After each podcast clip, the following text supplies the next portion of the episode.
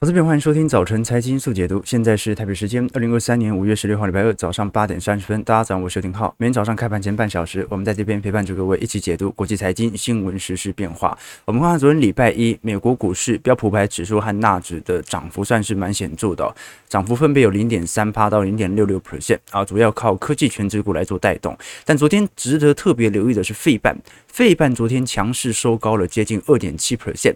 过去一段时间，大部分对于全值股拉抬效果的都是集中在软体股居多。这一次硬体股感觉有一点啊旧而复燃的味道存在。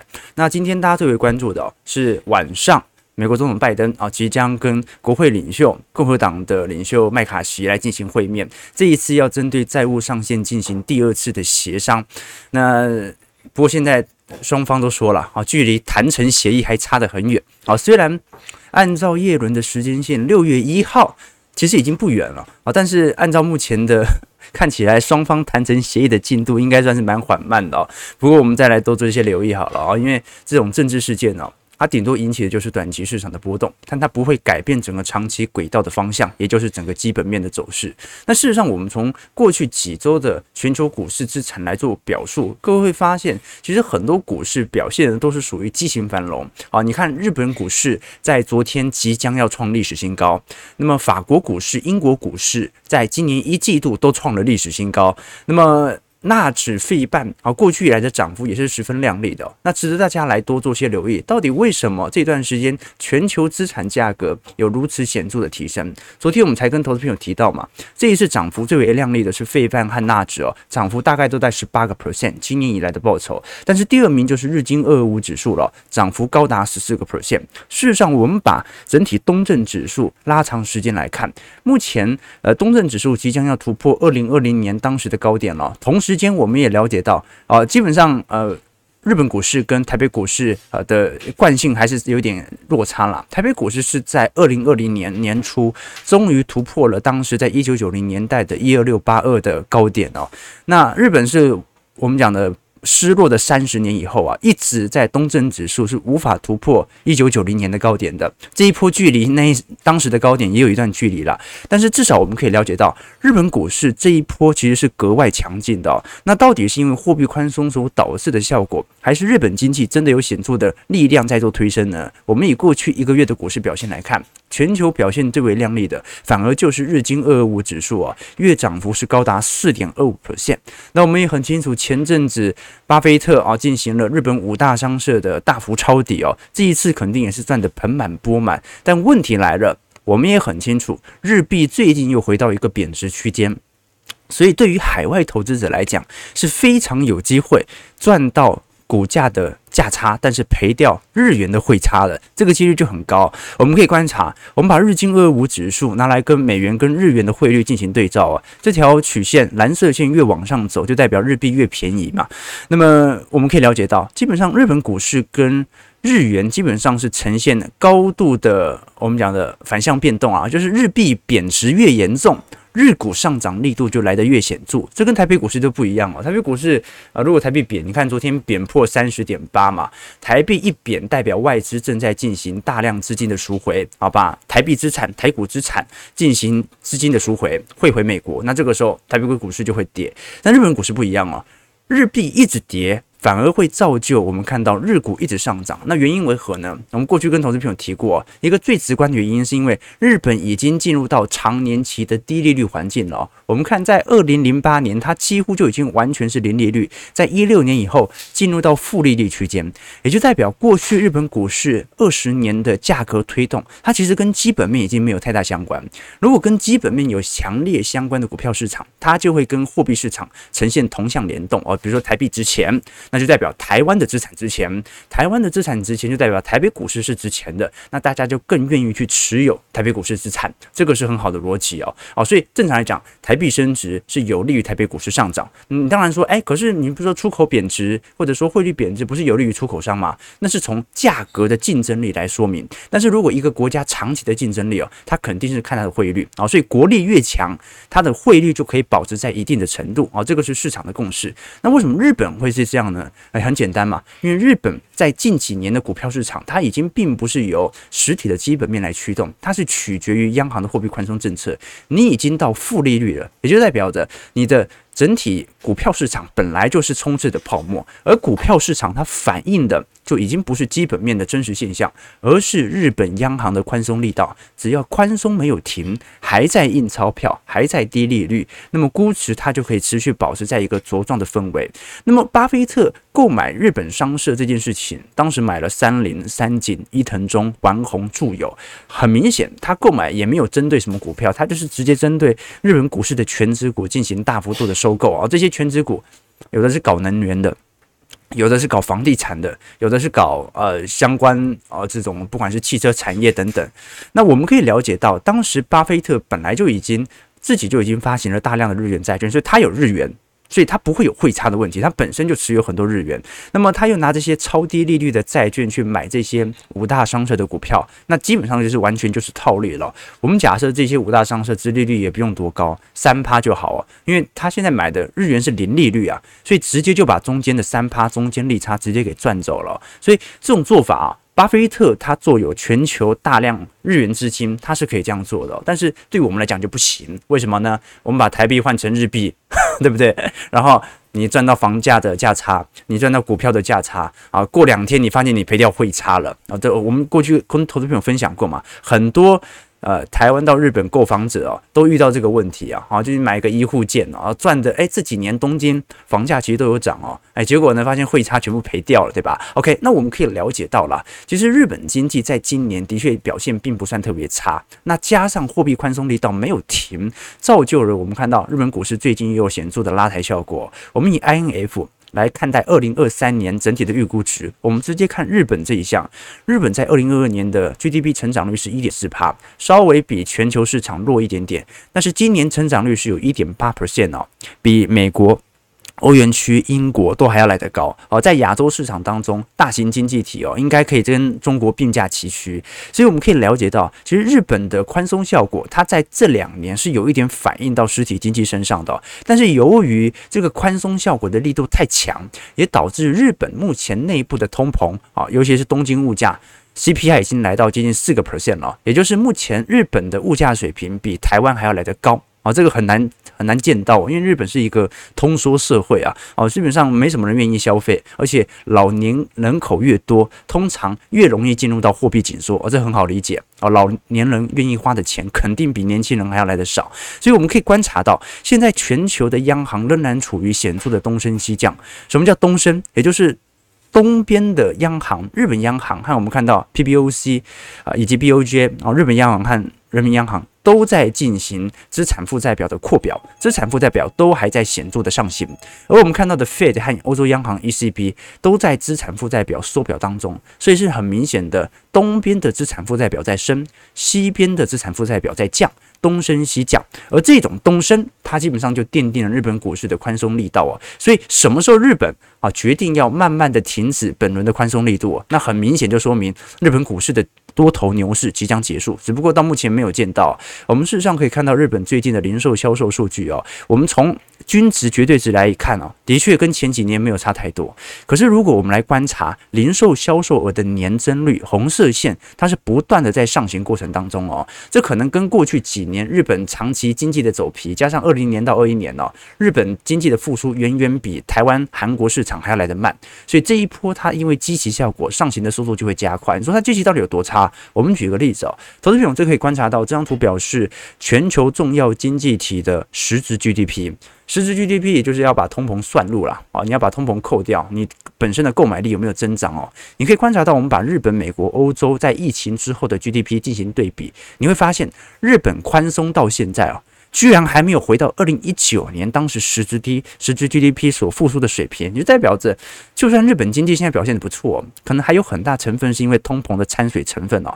这个复苏程度是远远落后于呃欧元区和美国的，这个是我们观察到的一个方向哦。那你说为什么现在这段时间日本央行他又不愿意去松懈本轮的货币宽松力道？但是一方面。啊，他也不愿意去做适度的退场呢，或者说，呃，宽松到这个力度，他也没说要更宽松。那整个日本的内需消费到底是是改变了吗？过去我们跟投资朋友提过，这个就是日本为什么在过去一段时间放宽我们讲殖利率曲线到零点五趴的原因哦，主要就是不希望日币贬太快。哦，他当然希望股市能够向好，但他希望股市的向好不是只是反映日币的贬值，而是反映基本面有所跟上哦。因为过去日币的贬值对于日本的实体 GDP 已经造成严重的冲击哦。我们刚才看到，你说为什么它的 GDP 复苏这么慢呢？有一个重要的因子，那就是汇率的问题哦。哦，就说。如果汇率没有贬这么多，日本的 GDP 不一定这么差。我们举个例子，过去我们跟投资朋友提到，啊，日本在过去一段时间，啊，人均 GDP 陆续的被韩国和台湾超越。啊，台湾这两年是呃，由于台币贬值力度不如韩元和日元来的强，所以台湾人均 GDP 在过去两年陆续的超过韩国，啊，在今年已经超过日本了。所以你看到为什么日本股市？日本央行现在压力这么大啊，在过去一段时间，紫色线是台湾的人均 GDP，那么红色线是日本嘛，那么绿色线是韩国。你看韩国在两千年以后，九七七。金融风暴以后啊，做内部的强烈改革，韩国人均 GDP 在两千年以后又大幅的超越台湾。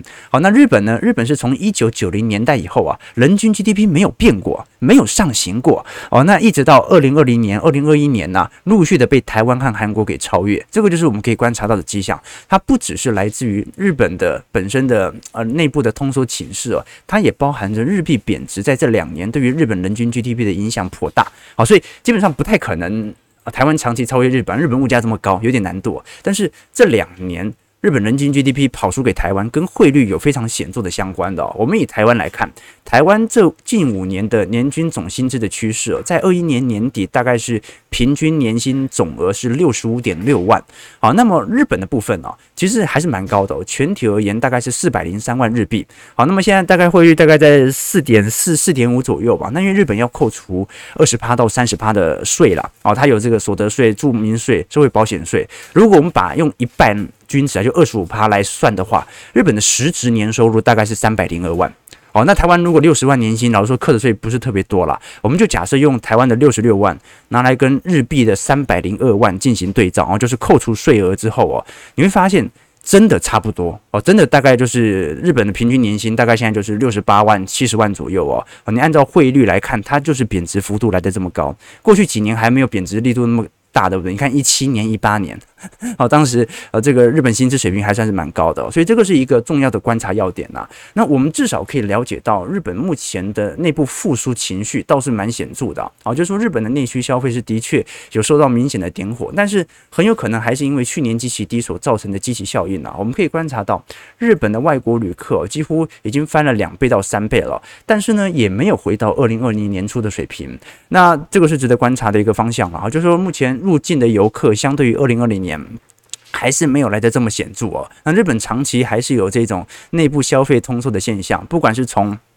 呃，我们讲的这种呃派遣工啊，非正式雇佣劳动者的占比哦，都还在不断的上升当中。这说明呃，日本企业普遍还是遇到中长期过多僵尸企业的问题啊。就因为呃你是终身雇佣制嘛，导致了你本身企业不争气，赚不了那么多钱的时候，有大量的人力耗损哦，使得在两千年以后，我们看到日本是大量的采用非正式的雇佣比率，那对于整个社会的稳定度也会有所冲击。那加上哦，日本到目前为止哦。其实，在整个呃二零二零年到二零二一年，当时的物价水平呢，是比两千年还要来得低的。这种很明显就是长期的通缩惯性和结构，也就是呃大家已经不消费习惯了，你没办法因为这两年啊受到什么样的变故，马上就转裂点。为什么？因为它的不消费哦，跟终身雇佣制、跟人口的全面老龄化都有关系，它是一个结构性的现象。哦，所以我觉得倒不用因为这样子就突然对于日本经济全面的看好，原因是日本这一波股市的上涨。还是有很大原因，是因为来自于货币的宽松政策的持续哦。好，那英国股市、法国股市上涨也都有各自的原因啊。有一些是因为爱马仕，有一有些是因为 LV 股价创新高，那股价指数的计算看起来就比较亮丽嘛。OK，好，那这个是日本的概况了哦。这个全世界真的很有趣，明明就还在现在至顶多算熊市反弹嘛，还在一个衰退期，居然有全球股市即将创新高。好，那么。你看这个英法股市也是，然后最近入日那个入股哦，入股在最近其实也在呃今年以来创了波段新高，那最近有开始比较显著的回落。不过入入股就很好笑了啊，因为入股这次沪指收复了三千三百点的关卡之后啊，再度的开始向下跌，而且一路打回到半年线和年线哦。那我们都很清楚，你你看以前那个入股有个笑话嘛，就。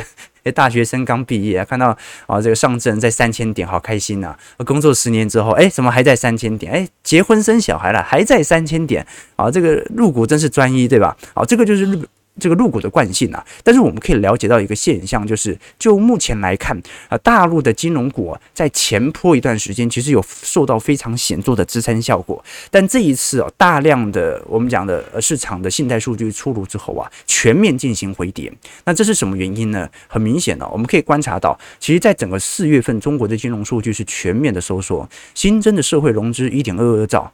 预期是一点七兆啊，新增的人民币贷款七千一百亿，预期是一点一兆啊。好，那目前来看，呃，中国在四月份的消费者物价指数哦，年增率是零点一趴，这个是两两年来新低哦。照理来讲哦，现在是复苏期啊，从同比来看，应该会今年的消费情绪不可能比去年的五月来的差吧。去年的五月，我记得上海还在封城啊，怎么可能现在 CPI 这么弱呢？同时，生产者物价指数 PPI 年跌率负三点六 percent 啊，哎，所以中国现在我们基本上可以断定啊，这叫全面通缩，完全没有人愿意消费。那没有人消费的同时，信贷幅度也正在大幅度的萎缩当中。我们刚才提到嘛，现在中国数据最扯的哦，CPI 什么那那都还可以理解。啊，大家可能消费完啊，有一点怕怕的啊，啊，顶多有这种情绪的传导啊，啊，疫情刚过完，中央会不会有什么政策的变动啊？最夸张的是四月的居民房贷哦，我们看到四月份的居民信贷单月的中长期贷款，中长期贷款就是十年期以上的了，主要就房贷嘛。这一次哦，下滑了一千一百五十六亿，这个是中国历史上最大单月的信贷规模的下跌，这说明什么事情呢？啊，这说明不是说。现在中国完全是经济破产，没有人愿意借贷，没有人愿意借贷，这是一点呐。而是不止没有人愿意借贷，所有人都在提前还房贷啊！啊，就是突然之间大家都在排队还房贷，赶快把债务给出清啊！什么意思啊？中国在这两个月应该有储蓄率大幅升高的迹象在，大家都在做未来啊有可能经济恶化来做准备，这是一种市市场心理的情绪传导，所以很有趣啊！你看，在过去两年。好，中国政府做了高强度的财政政策的支出，但是我们过去跟投资朋友提到，你看到信贷脉冲仍然没有做显著的冲高。过去我们跟投资朋友提到，红色线信贷脉冲指数是中国的信贷市场相对于 GDP 的比值。如果这项指数向上，代表市场借的钱比市场经济成长的幅度还要来得快，就代表着大家对于未来经济向好嘛，赶着去借钱要做投资嘛。现在已经有降准行为啊，有降息巡回，有宽松行为，有财政补贴，你会发现。大量的资金在二一年到二二年点火之后啊，就盘在这个零轴的位阶，也上不去了。好，就说大家到这个阶段呢，也也也就没有人想要呃持续来跟市场愿意借钱来做投资了。就你怎么撒钱都拉不动。好，所以中国目前市场越来越有日本化的迹象在了，就是好像整个市场的情绪面短期内你已经无法改变了。这个是我们观察到蛮有趣的迹象了。当然了，我们从整个中国市场的建造设备啊，或者从实体房地产角度来做观察，有趣的事情是什么？啊，是你可以观察到。现在在整个中国市场当中哦，已建好完工的整体房屋库存是不断的创高，而且是啊，你二二一年比二零年高，二二年比二一年高，二三年又比二二年高，而且这个幅度都是翻三倍到四倍在上行过程当中哦。这张图表就是目前在中国房市当中啊待销售的这些这个房屋哦，哦，所以中国目前就是整个竣工。的确，在过去中国政府的补助底下，其实都有陆续停呃陆续完工，也就是说，并没有太多烂尾楼的问题，真的后续都由中央接手底下呃采取了完工。但目前问题问题是卖不掉，不止卖不掉，大家在提前还房贷。好，所以呃，这个是内需市场遇到的一个比较大的难关哦。那是否呃中央会采取更极端的政策，采取全面的放松呢？啊，我们毕竟很清楚啊，就算现在是这样，呃，中国还是没有松口房住不炒的政策嘛。好，但有一天你把房住不炒政策拿掉，啊，那市场可能又用另外一种方式来解读了，对吧？啊，因为毕竟这两年中国市场的走皮哦，啊，你从二零年年底一路走到走皮到现在啊，它不全然是景气的问题哦，它跟国家的监管政策有剧烈的相关，因为监管造成了目前的经济处境，那是否隐含着放松监管？啊，经济处境就会大不相同呢，这是值得观察的一个要点。不过这也要时间来做传导了。那我们最后回归到美国股市的表现啦。其实这一波科技股有如此强烈的表现，第一跟市场预期有关。好，这一次有百分之七十五以上的 EPS 哦，都比市场预期来得好。我们可以观察到，蓝色线是比市场预期低的标普五百指数 EPS 哦，黑色区块啊是比市场的预期还要来得好的。所以你可以观察到，即便这次 EPS 表现也没有多亮丽啊，但是比预期来得好啊，股市照样有上拉的空间。但银行股就没这么好过了。我们可以观察到 SPDR 的标普五百指数银行股的 ETF 这一次已经跌到二零二零年疫情的水位了。好，所以我们必须承认，从地区性银行股的基期角度而言，它的确去估值去了不少，但不代表这个趋势会短期内转变。好，因为你其实看不到地区型银行，只有存款回流才有上行的空间嘛。那什么时候大家才会把钱重新存回到地区型银行呢？现在肯定不可能啊！现在所有小型银行的存款者全部都把资金移到大银行嘛？那只有一个机会，就降息的时候嘛，啊，或者降息完之后，市场有多的闲余资金，这个是值得大家来观察的要点哦。那至于在整个科技股五大营收增长率来看，其实在一季度已经完全见底了。所以我想跟投资朋友分享的事情是，我们本来就一直跟投资朋友了解说，基本面它是落后于股价。股价领先基本面面六到九个月，这个是我们当时早在呃去年呃十月份，当时十一月份啊就已经断定，今年大概一季度末到二季度初啊是整个市场啊库存压力最大的时候，未来不代表会涨好多快，就是最差时间点将至啊。那目前科技股五大天王目前 EPS 都已经有显著好转的迹象在啊，但是这段时间不会有大幅度情绪的好转，为什么？因为经济数据还是很差。啊，为什么经济数据又落后于这些科技股的财报？所以呢，呃，各位可以观察到哦，现在整个市场的偏空氛围啊，啊，保守氛围还是蛮显著的。但是你就按依循着这个周期来选择你该做的事情啊。我们可以观察到，昨天道琼上涨是七点零点一四 percent，收在三万三千三百四十八点；标普上涨十二点零点三 percent，收在四千一百三十六点；纳指上涨八十点四七点零点六六 percent，收在一万两千三百六十五点。哎，纳指昨天创。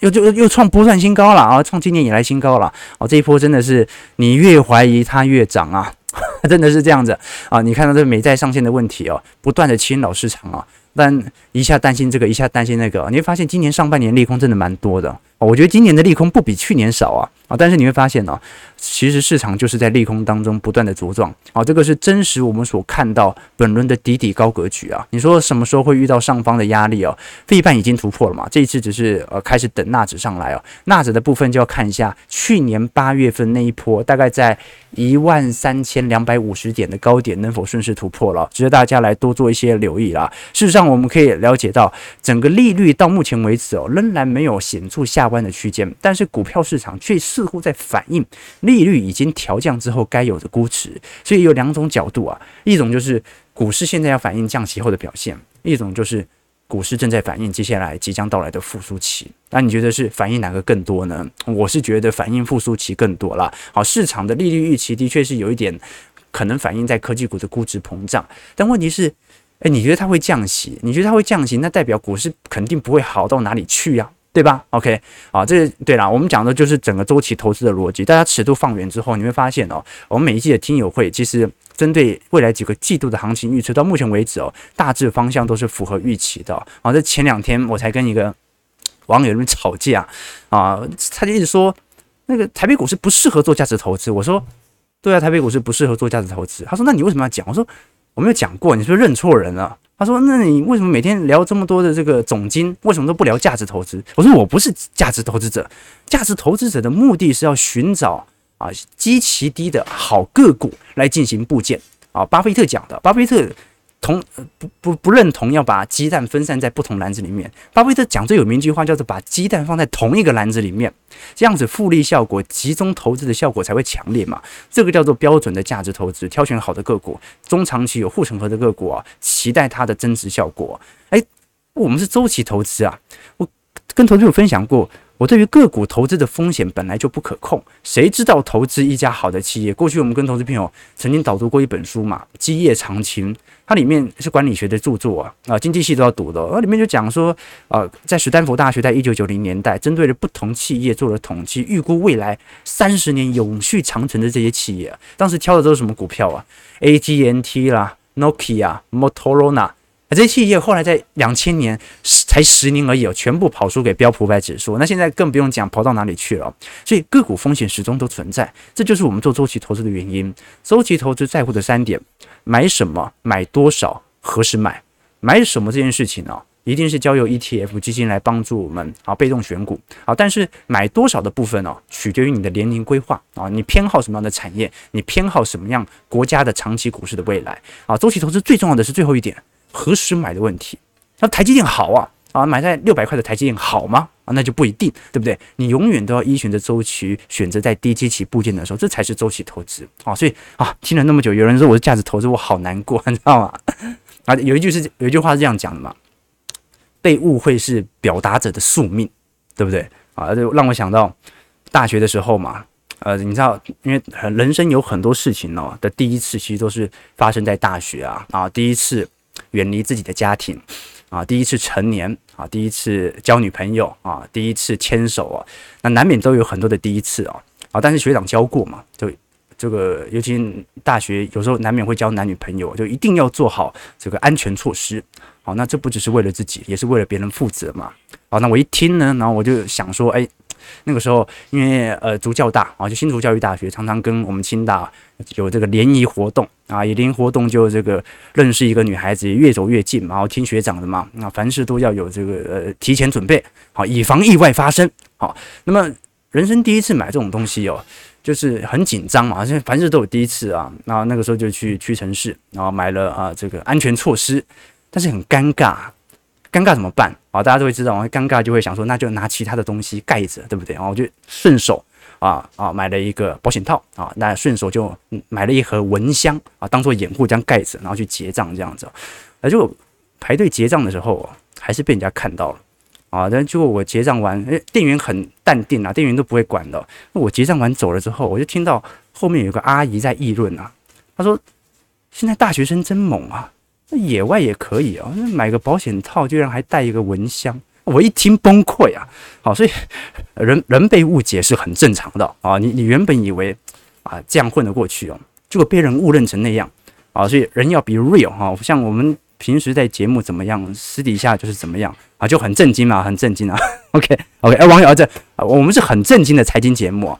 我只想跟投资朋友们分享哦，啊，这个你难免呢听浩哥的主观言论，可能会有不同的想法，可能会认为我是怎么样的投资者啊，但是你多听几集好不好？OK OK OK，就是我常常跟投资朋友贯穿这个周期投资的思维啊，啊，就说很多事情呢，你不一定要去找一个原因，很多事情它本身就是一个周期的现象啊。你考试考了第一名，你下一次考了第三名、第四名，你会一直懊恼，为什么我会这样啊？关朋友，你考第一名，你考。第一名跟你不是第一名，你已经来到了极值。你不考第一名的几率本来就会增加。当你在第一名的时候，这个就是一个很简单的周期现象。你考试都已经最后一名了，下次你进步的空间本来就很大嘛。啊，人生已经到谷底了，那当然往上走的机会就很高。你不要觉得是因为你努力所以往上走，很有可能只是你人生已经到谷底了。你摔下来不一定是你因为你自己不精进。很有可能只是因为你已经到顶点了，你摔下来的几率本来就比较高。这个就是股票市场的中长期逻辑。你有一百种理由去解释它的周期现象，但是呢，解释完没有用。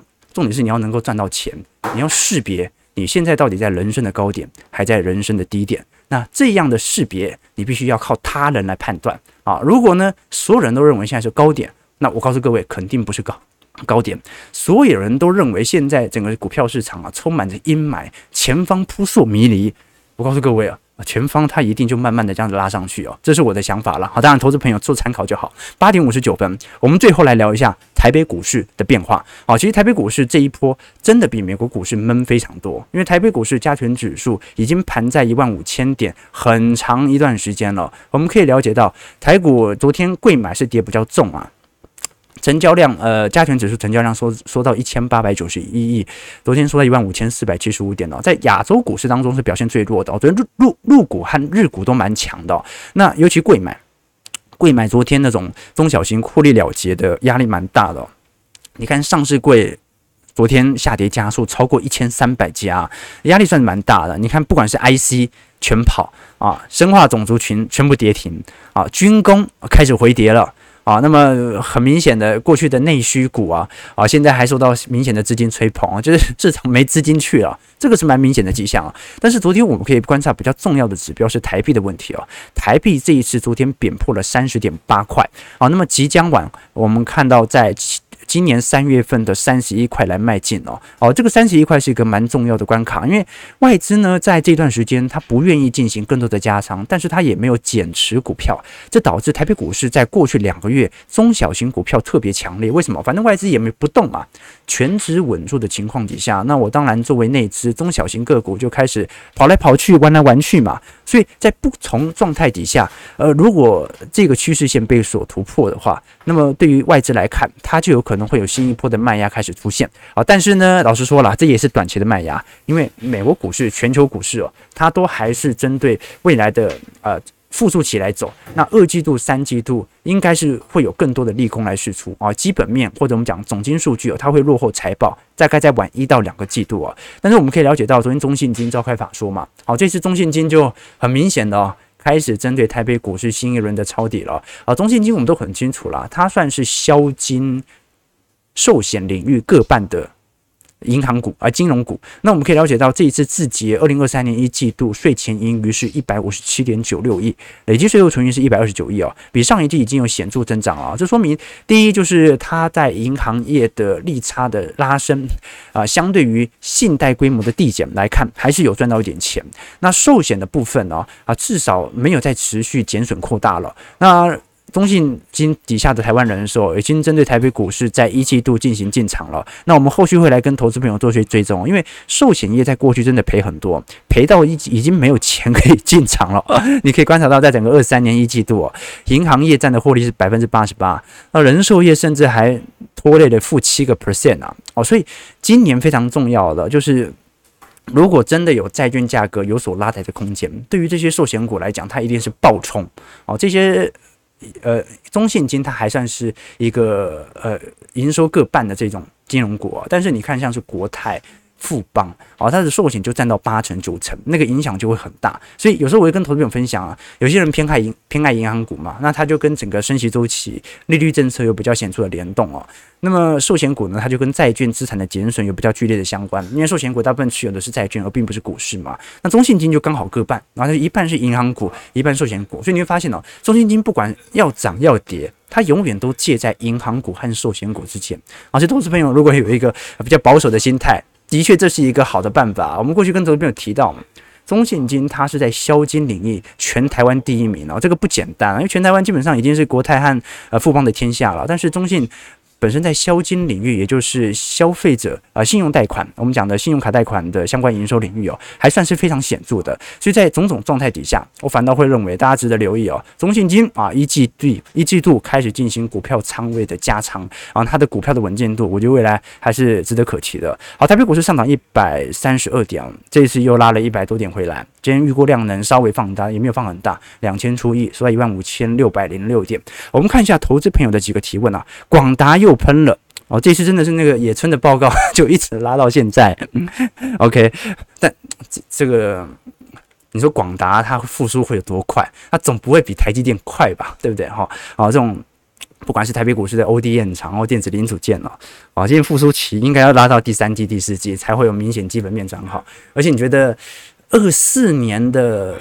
到时候的需求会比二三年多强烈嘛？尤其在电子三 C 产品，这个很难说。你说 AI 题材可能有一点啊，你说我们平时看的平板啊、三 C 啊或者 PC 会有多高？我觉得这个就要值得大家来多做观察了。OK OK 啊啊，不止野外电梯也可以。我们是一个正经的财经节目哦。下次拿鸡蛋不要拿蚊香。OK 啊，这样会不会被误认成其他的？OK 对，好了啊，对，阿姨不想努力了。的确哦。台北股市盘整格局不变，盘了这么久啊，巴菲特也不玩了啊，今年卖光台积电持股啊，啊是吗？啊，十三 F 报告是不是刚刚出来了？啊，这个华硕才强吧？的确，的确。不不过今年我们不能用殖利率来看待这些股票的表现啊，对不对？今年第一个就是它本来股票的长期殖利率年均报酬就算蛮高的哦。那第二点，呃。啊，其实我没有特别偏爱了啊，我觉得你特别偏爱，你不如买零零八七八嘛，都有啊，啊，广达、人保、华硕，对不对？搞了老半天，那不如去买零零八七八。OK 啊，我没有帮他打广告，我只是讲一讲啊，我们就说啊，其实你看到在过去一段时间的买盘效果，这个很多的那些高值利率股的推高啊，你要仔细想一想啊，这跟一些高股息 ETF 的规模不断扩大是有关的，你会发现为什么？每一次投信买超前十名都是那些股票，明明股市还在跌，他还是买那些股票，那纯股族买的，对吧？OK，好了，这是有机会我们再来做一些探讨。早上九点零五分，感谢各位今天参与。如果喜欢我们节目，记得帮我们订阅、按赞、加分享。我们就明天早上八点半，早晨财经速解读再相见。祝各位投资朋友开门顺利，操盘愉快。